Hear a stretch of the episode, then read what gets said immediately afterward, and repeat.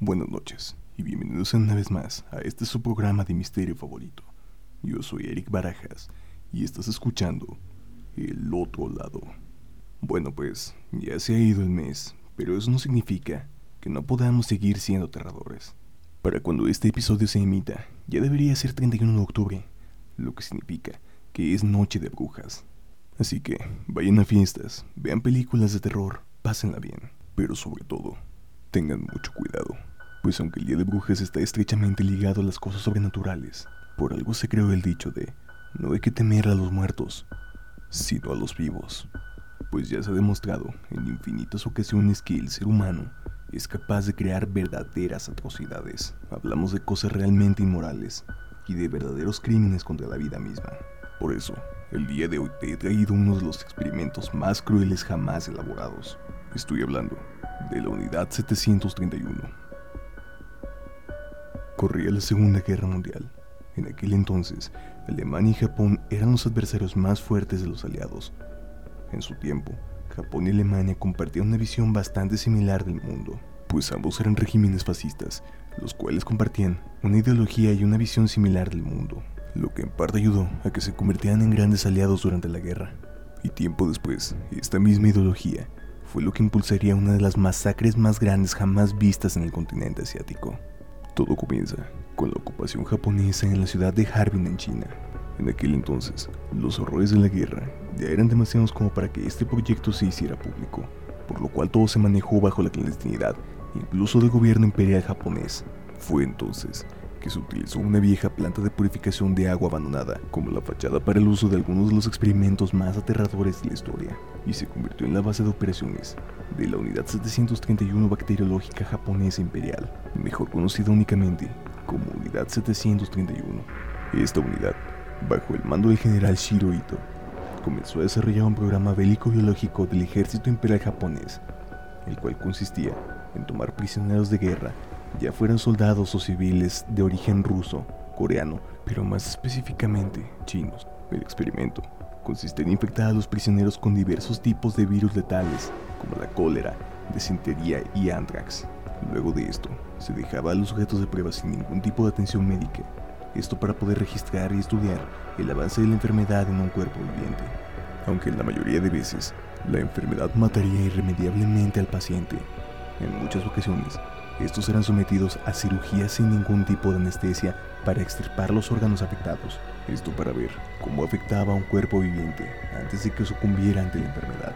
Sin embargo, aquellos que tenían la mala fortuna de sobrevivir a la operación, se les eran reinsertados nuevamente sus órganos dañados.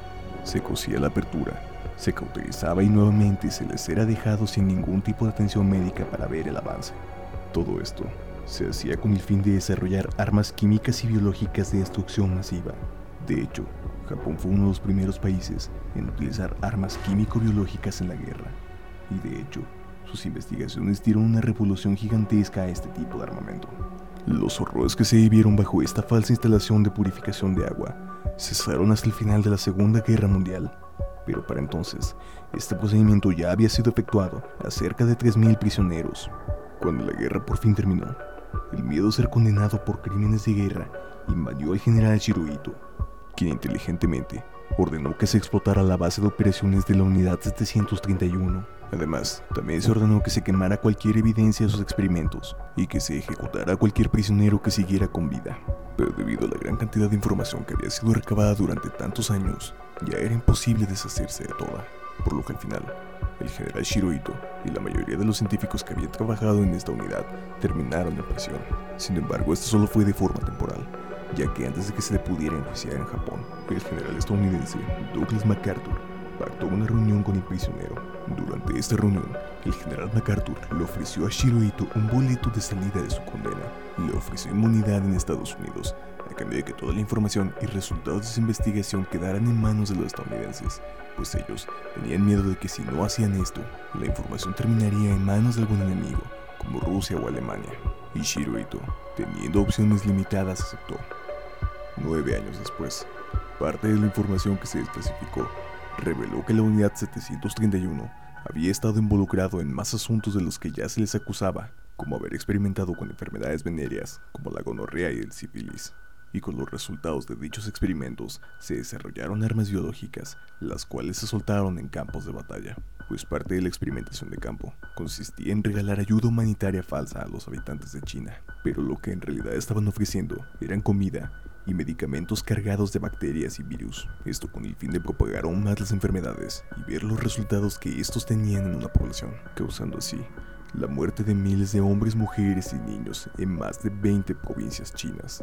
Además, también se reveló que habían soltado garrapatas y ratas en los búnkeres enemigos, las cuales estaban cargadas de diversos tipos de enfermedades. Además, también se desclasificó la existencia de una subestación dentro de las instalaciones de la Unidad 731, utilizada para pruebas de balística, donde se probaban todo tipo de armas, con el fin de ver cómo funcionaban estas en un cuerpo vivo. Se probaron desde bayonetas, hasta fusiles y granadas de fragmentación. Los colocaban en filas y los ejecutaban cruelmente con la experimentación de las armas.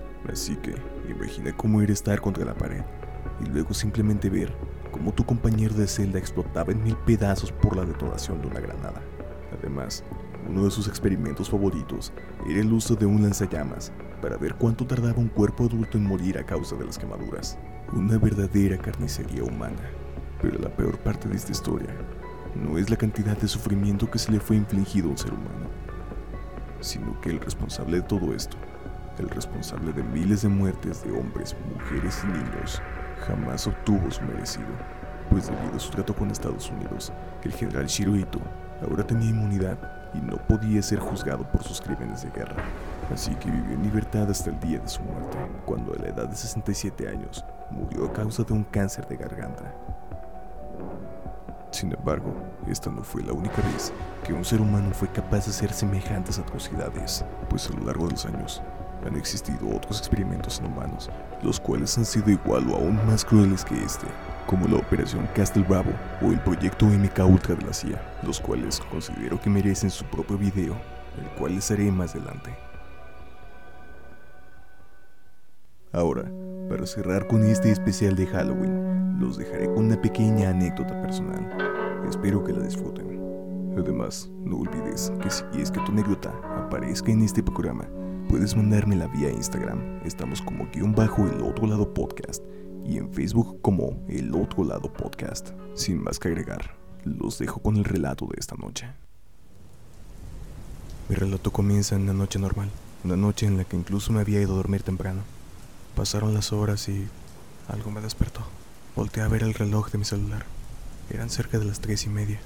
No me parecía nada nuevo, puesto que ya tenía varios días despertándome a esa hora.